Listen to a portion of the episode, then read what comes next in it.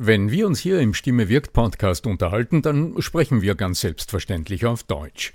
Wie geht's dir mit anderen Sprachen? Sprachenlernen ist heute so wichtig wie nie zuvor. Und deshalb freut es mich so sehr, dass die Sprachenlernplattform Bubble in den nächsten Wochen diesen Stimme wirkt Podcast unterstützen wird. Mit Bubble hast du Zugang zu 14 verschiedenen Lernsprachen. Du kannst Bubble am Handy über die Bubble App oder über die Desktop-Version nutzen. Du wirst von muttersprachlichen Experten trainiert und du trainierst deine Aussprache mit der Spracherkennungssoftware.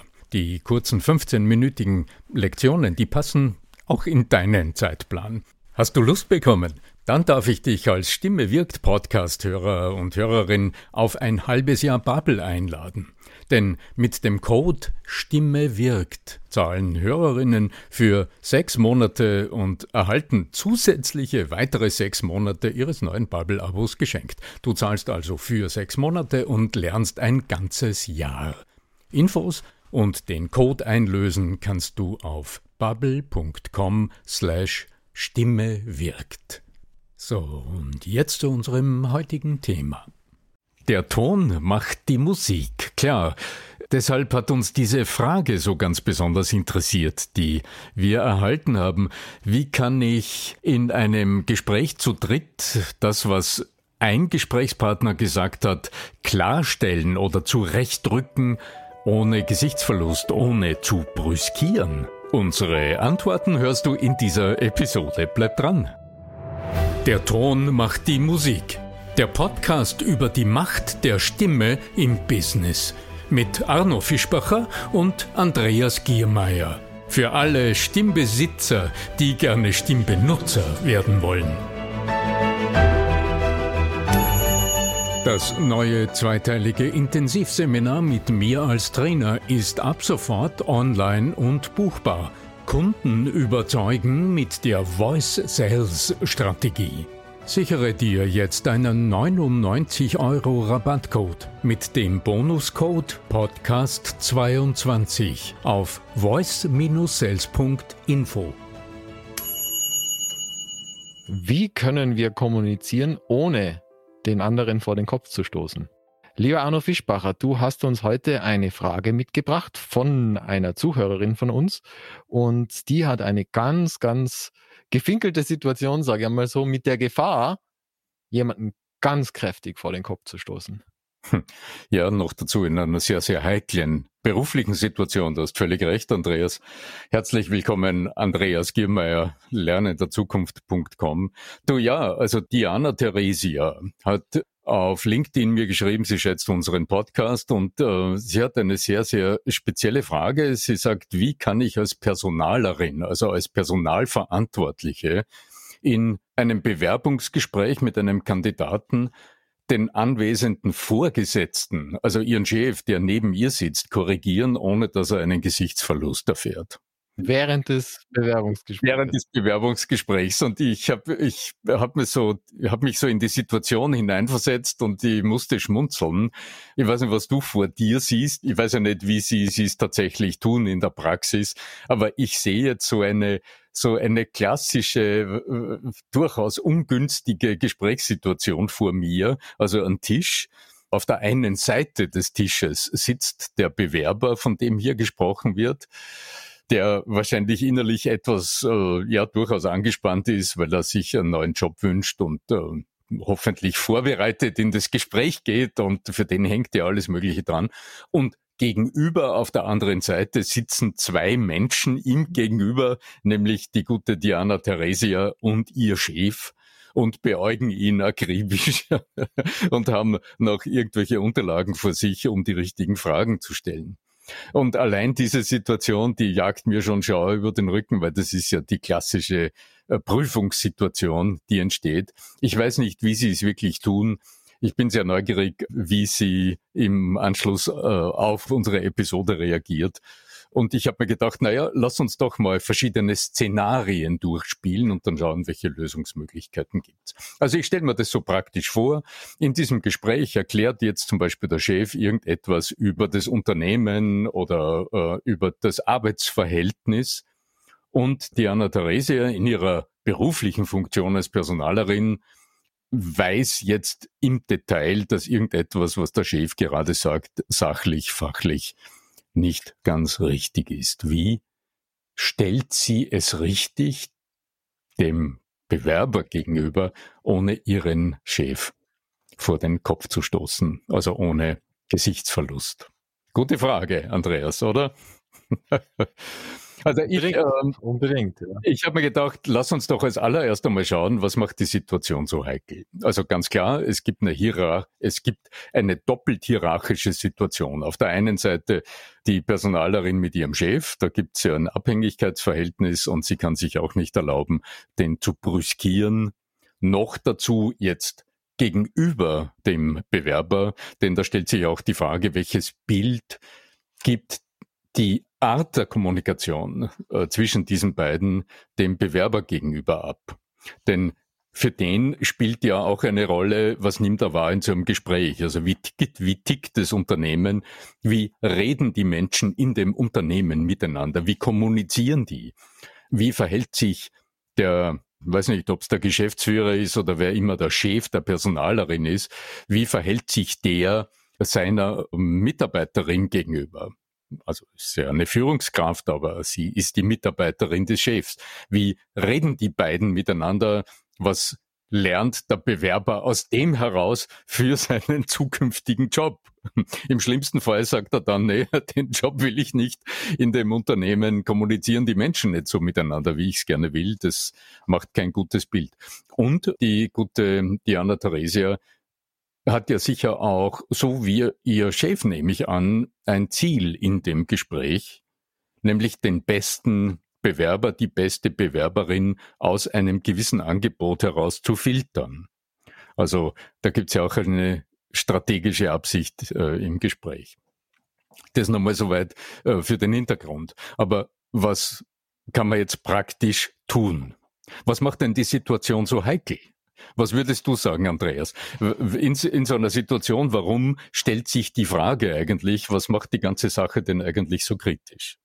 Naja, es kommt natürlich auf die Rollenverteilung drauf an. Also wenn man so Opfer, Opfer, Täter und Retter-Geschichte mit reingingen, dann, dann wären wir in einem ganz anderen System drinnen.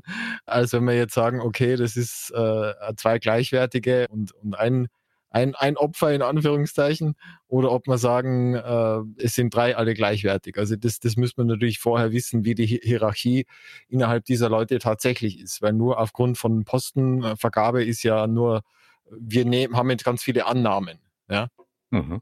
Mhm. Also wir wissen ja nicht, wie tatsächlich, ob die auf einer Ebene kommunizieren, ob der Chef eher einer ist, der, der von oben herab, äh, seine Entscheidung ist die eine oder ob er auch ganz dankbar ist, äh, wenn, wenn, er, wenn er ergänzt wird oder wenn er, wenn auch gezeigt würde, dass auch die MitarbeiterInnen äh, bei ihnen tatsächlich ein, äh, einen wichtigen, ein wichtiges Wort mitzureden haben. Ja? Das könnte ja auch ein, ein Zeichen sein, tatsächlich eine, für junge Bewerber heute äh, gerade, dass die auch sehen, okay, ich will ja gar nicht jemanden haben, der über mich bestimmt, sondern der mit mir ein Unternehmen zum Erfolg führt. Mhm. Mhm. Ja, es ist interessant. Das wäre ein moderner Zugang. Weil ne? natürlich gehen wir beide jetzt, also du und ich, wahrscheinlich auch mit unterschiedlichen Annahmen auf diese Situation zu, weil ich habe jetzt auch nur auf meinem Notizzettel hier diesen einen Satz, den äh, die Diana Theresia uns äh, als Frage geschrieben hat und schon tauchen Annahmen auf. Mhm. Aber indem sie ihre Frage stellt, entsteht tatsächlich meine Annahme, dass in diesem Unternehmen jetzt nicht so ganz das lockere, du, weißt du, das sehe ich ein bisschen anders Verhältnis zwischen ihrem Vorgesetzten und ihr als Personalerin entsteht, sondern dass hier durchaus eine gewisse formelle Situation in der Kommunikation besteht, wo man auch durchaus auf die Worte acht geben muss und irgendwie, wo sie schauen will, dass sie sich in beide Richtungen so verhält, dass sie ihre Ziele erreicht, aber dass sie auch diese heikle Kommunikationssituation in einer eleganten Art und Weise löst. Wer ich sehe drei Wege irgendwo. Der eine Weg, der eine Weg ist der, also als erst die erste Reaktion wäre vielleicht tatsächlich einmal ein, ein Nicken, ein Zustimmen, ein mhm, ein ah, mhm. Also so dieses okay, ja. Und dann gibt's ja drei Varianten. Entweder sie äußert ihre, in Anführungszeichen, Ergänzung, in der einen oder anderen Art und Weise. Die Variante 2 wäre, sie äh, haltet einfach den Mund und lässt über sich ergehen, in Anführungszeichen, und sagt es danach dem Chef oder gar nicht. Und Variante 3 wäre, sie bittet um eine kleine Auszeit und um einen kleinen, eine kleine Rücksprache mit dem Chef, weil sie gerne was klären möchte. Mhm. Das wären so die drei Varianten, die ich jetzt sehe. Ja. Mhm. Interessante Variante. Also ich denke, es gibt ja immer viele Optionen und es gibt nie nur diese eine eine Lösung für eine heikle Kommunikation. Dass es eben nicht vor dem Bewerber stattfinden muss, diese, diese Rückfrage. Ja? ja, ja, ja, ja, ganz genau. Mhm. Ja, es ist ein interessanter Gedanke, interessanter Lösungsansatz. Du hast mit dem mm, ja im Grunde etwas ganz Wesentliches bereits vorweggenommen. Also in, in jeder heiklen Situation, äh, die dich im Moment äh, vor so ein was mache ich stellt, heißt es ja, die Situation führt dich für eine Sekunde ganz massiv. Das heißt, du bist durch etwas getriggert, in dir entsteht, was mache ich? Also so eine Art ja, Pattsituation, wohin geht die Reise? Hier Strudelwurm. Ja, ja, ganz genau. Hier, also im Gehirn, blum, blum, blum, blum, ja, Alarm im genau, Gehirn. Genau. Hier innezuhalten und die Selbstführung über sich selbst zunicken, also zum Beispiel über Sense Focusing, über die, über äh, in die Körperwahrnehmung zu gehen, den Moment für sich in Anspruch nehmen. Das ist ganz sicher ein was immer du als nächster tust, das ist ganz sicher ein wesentlicher erster Punkt, um dich aus dem starken Druck durch die Situation herauszuziehen. Wenn du aus dem heraus dann tatsächlich ein, also ein akustisches Signal des wertschätzenden Zuhörens gestaltest, dann hast du in einer ganz bestimmten Weise ja bereits den ersten Schritt gewonnen, nämlich du hast die Selbstführung über dich gewonnen und gleichzeitig auch bereits ein massives Kommunikationssignal gegenüber beiden Gesprächspartnern gesendet. Nämlich, dass du in der Lage bist, was immer jetzt gerade kommt, dem zuerst mal zuzuhören, bevor es dich zu einer Reaktion zwingt. Okay, also aktives Zuhören und äh, einmal aufnehmen, was passiert ist, der erste Schritt.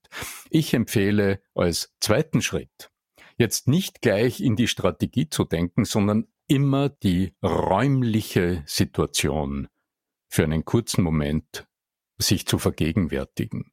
Raumpsychologie, Proxemik, also immer schauen, wir haben eine Dreier-Situation. Das sind drei Gesprächspartner. Wie sind die zueinander im Raum ausgerichtet? Also wie sitze ich den anderen beiden gegenüber?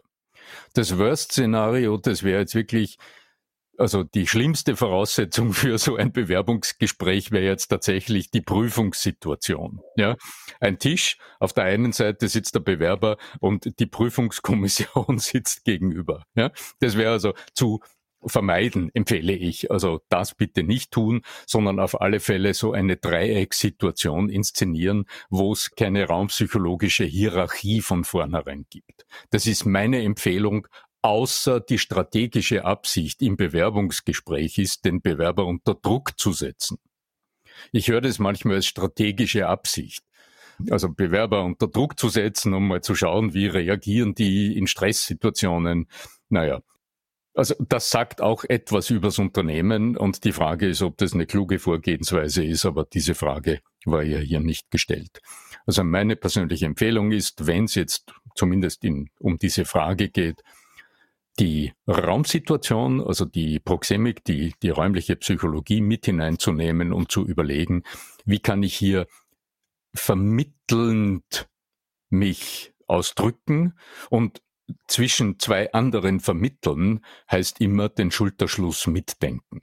Dann hast du auf der einen Seite den einen Gesprächspartner, der etwas gesagt hat, und auf der anderen Seite, also du, ich agiere jetzt mit beiden Händen, du hast an der einen Hand den anderen, den einen und an der anderen Hand den anderen. Es ist von oben gesehen ein Dreieck zwischen drei Gesprächspartnern entstanden und dadurch sind wir aus dieser hierarchischen Denke schon mal von der Raumsituation heraus. Deswegen bin ich ja in diesem Drama-Dreieck gelandet äh, von der Transaktionsanalyse. Da gibt's ja dieses Drama-Dreieck. Ja? Genau, es ist immer dieselbe Situation. Im Wesentlichen geht die ja zurück auf die, also finde ich ganz interessant übrigens, nur so als Nebensatz, diese ganze Schulterschlussgeschichte, Drama-Dreieck etc. Letztlich, wenn du es von der Entwicklungspsychologie her betrachtest, geht es zurück auf etwas, was du und ich, was wir alle in der, in unserer frühen Kindheit erlebt haben in dieser Zeit, in der wir der Sprache noch nicht mächtig waren und in unserer Umgebung ununterbrochen, also nimm an, du bist mit der Mama spazieren oder irgendwie und da kommt etwas auf dich zu, von dem du nicht weißt, was es ist, ja, und es entsteht in dir so ein, ja, was ist das, ja, wohin geht dein nächster Blick? Ja, zu Mami natürlich, wie reagiert sie? Ja? Zu Mami, genau, wie schaut sie rein, ja, wie reagiert sie? Und in dem Moment Joint Attention wird das genannt in der Entwicklungspsychologie, dieses Phänomen. Also in dem Drogen zu tun, ne? Nein, genau. also gemeinsam gerichtete Aufmerksamkeit. Das heißt, du lernst ja. die emotionale Bewertung dieses Objekts, was immer es ist, die lernst du durch den Blick äh, auf den Gesichtsausdruck deiner Mutter oder deines Vaters werden. Das ist ja spannend, wenn man das natürlich weitertreibt, den Gedankengang, dass viele das ja auch im Erwachsenenalter noch mitnehmen. Dass die eine, eine Situation sehen und dann schauen, wie reagiert mein Umfeld und dann reagieren sie eben so. Ja, das, ist dann, das sind dann eben Menschen, die, die noch nicht dazu in der Lage sind, selbst äh, sich eine Meinung zu bilden oder selbst zu entscheiden, wie sie dazu stehen, sondern die abhängig sind von der Meinung der Gruppe. Mhm.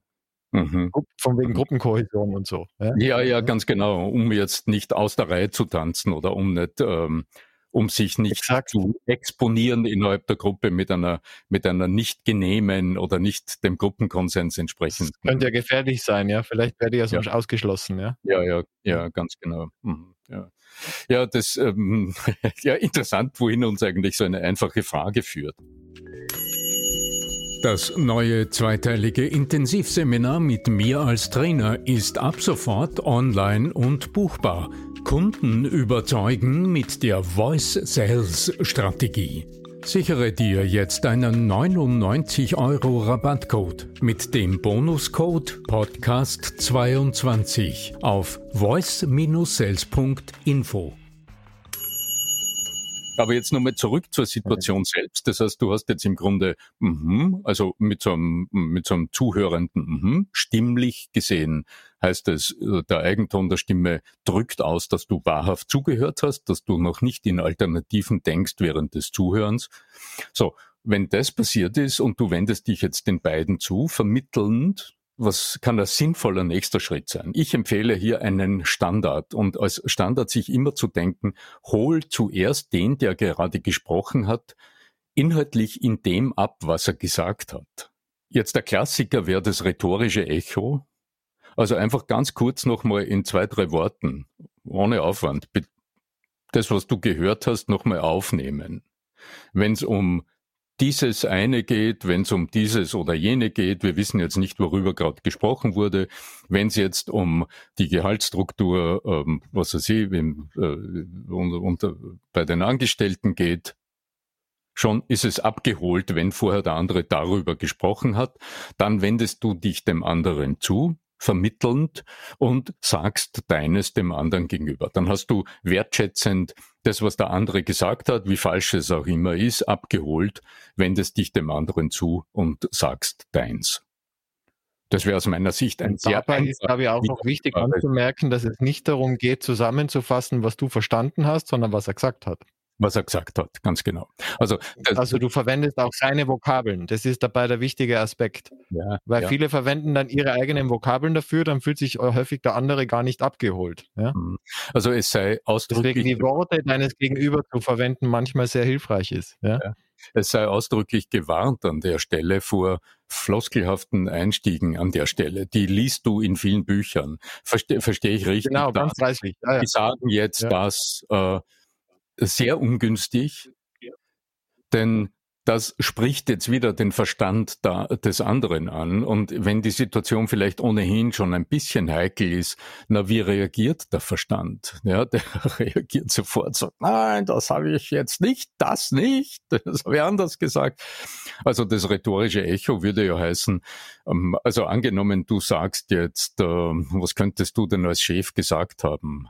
Eine ordentliche Arbeitsumgebung ist mir wichtig. Und dann sagst du, dann würdest du jetzt in der alten Form ihm zurückkontern, sie möchten es also sauber haben.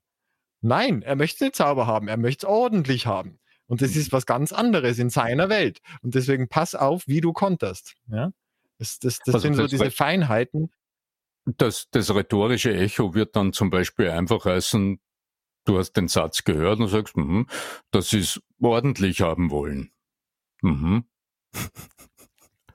Ist, ist heikel, ja. klingt immer ganz einfach. Äh, ich habe in Seminaren riesigen Spaß damit, wenn ich äh, einen halben Tag Echos gebe auf Wortmeldungen meiner Teilnehmerinnen und Teilnehmer und dann transparent mache, wie diese rhetorische äh, Figur funktioniert. und selbst dann kriegen es oft 50 Prozent meiner Teilnehmerinnen nun noch nicht mit, was ich mache, weil es so subtil ist, weil es so, so einfach rüberkommt. So, also du hast abgeholt und dann wendest du dich dem dem anderen zu und dann kommst du mit deinem und gibst deine Gedanken oder das Neue oder was immer du anders formulieren willst, was du im Grunde korrigierend, hat sie geschrieben, äh, formulieren willst. Also das, wie du es richtig findest, das sagst du dann und dann kannst du beiden fragend zunicken, so im Sinne von, hm, und dann. Ich würde es mit dem und verknüpfen. Ich würde am Anfang das Wort und verwenden. Du stellst jetzt einen, einen, Gegensatz zwischen dem Aber und dem Und her, richtig, Andreas? Ja, weil die Regel, wie wir sie gelernt haben, wäre immer das Aber zu verwenden. Mhm. Mhm. Und in dem Moment, wo ich, wo ich Ja, aber sage, ist es so wie, also ich habe das einmal in einem tollen Seminar so beigebracht gekriegt, das ist so wie Nein, du Arschloch. Ja, also das ist jetzt eben natürlich übertrieben, aber äh, du merkst, du, du merkst die Intention, dass ein Aber immer ein vor dem Kopf stoßen ist. Ja, also das, was, das, was du gesagt hast, das ist, äh, stimmt natürlich, aber. Und das ist dann so wie, nein, du hast das nimmt alles, was du davor gesagt hast, sozusagen wieder äh, ob, macht's obsolet, ja. Und deswegen ja, würde ich immer, aber, wenn Andreas, und da würde ich sagen, na okay. Anstelle des Abers ein Und ist eine Variante. Als Alternative kann ich gerne anbieten, eine Frage äh, zu stellen anstelle des. Na klar, geht auch. Es ja. ist ein bisschen heikler und es braucht eine Spur mehr Übung. Also wenn du den anderen abgeholt hast und gesagt hast, mh, ähm, sie wollen es sie wollen's ordentlich haben. Mh. Was ist aber der Sinn dieser Regel, lieber Bewerber, die wir hier als Unternehmen eingeführt haben? Wir haben es vor zwei Jahren als Regel im Unternehmen eingeführt, damit oder weil, ja, und dann kann man es äh, näher ausführen. Also hier die offene Frage in den Raum zu stellen, um dann die Antwort zu geben, scheint mir aus den Mitteln der Rhetorik eine sehr einfache und auch wieder wiederholbare Wendung zu sein. Also mir, mir kommt's, äh, du weißt es, Andreas, wir sprechen oft darüber, mir kommt's äh, im Coaching und im Training ins, ganz speziell darauf an, Rhetorik so einfach als möglich zu gestalten. Denn rhetorische Wendungen gibt's also unzählige, sehr kluge, nur im richtigen Moment sie zu finden aus der Vielzahl der Möglichkeiten, das ist ja die äh, eigentliche Herausforderung. Und dort sage ich, keep it short and simple, wiederhole Strukturen. Das rhetorische Echo ist eins davon, eine offene Frage in den Raum zu stellen, um dann eine kluge Antwort darauf zu geben, ist eine andere als wiederholbare rhetorische Strukturen. Also vielleicht nochmal zusammengefasst, wenn du so eine Situation hast, du merkst, jemand sagt irgendetwas, was für dich nicht richtig ist, was so nicht im Raum stehen bleiben kann, was du korrigieren und richtigstellen willst und du willst aber den oder diejenige, die gerade gesprochen hat, nicht brüskieren und nicht vor den Kopf stoßen, dann signalisiere auf alle Fälle, dass du zugehört hast und dass du das, was der andere gesagt hat, aufgenommen hast. Gib es mit so einem, mhm, mit einem, mit einem ja, das ist heikel, ich weiß, mit so einem Zuhör, mhm, spielt es ganz kurz zurück, dass es mm, seit zwei Jahren also so ist, dass das so eingeführt ist, mhm, ja, so und dann erst stelle eine offene Frage, auf die du dann das sagst, was äh, für dich die Korrektur ist, die du auf alle Fälle anbringen willst. Ja, danke für die Frage, liebe Diana Theresia. Wir freuen uns immer sehr auf eure Fragen. Im Stimme wirkt Podcast geht's, das habt ihr ja schon verstanden, nicht nur immer um die Stimme im Innersten und im Eigensten, sondern um die vielen ganz praktischen Dinge, die wir im Alltag so mit unserer Stimme tun. Also es geht um Nutzenerfolg und auch äh, um das, was die Kommunikation mit uns selbst treibt und tut und wie wir damit noch befriedigender und noch besser und noch zielgerichteter umgehen. In diesem Sinne, spart nicht mit euren Fragen. Ihr wisst, ähm, ich bin auf äh, LinkedIn gut vernetzt und dort auch auffindbar und gerne auch über podcast at arno-fischbacher.com erreichbar für eure Fragen. In diesem Sinne, lieber Andreas, danke für das Gespräch. Bis bald im Stimme wirkt Podcast. Euer Arno Fischbacher.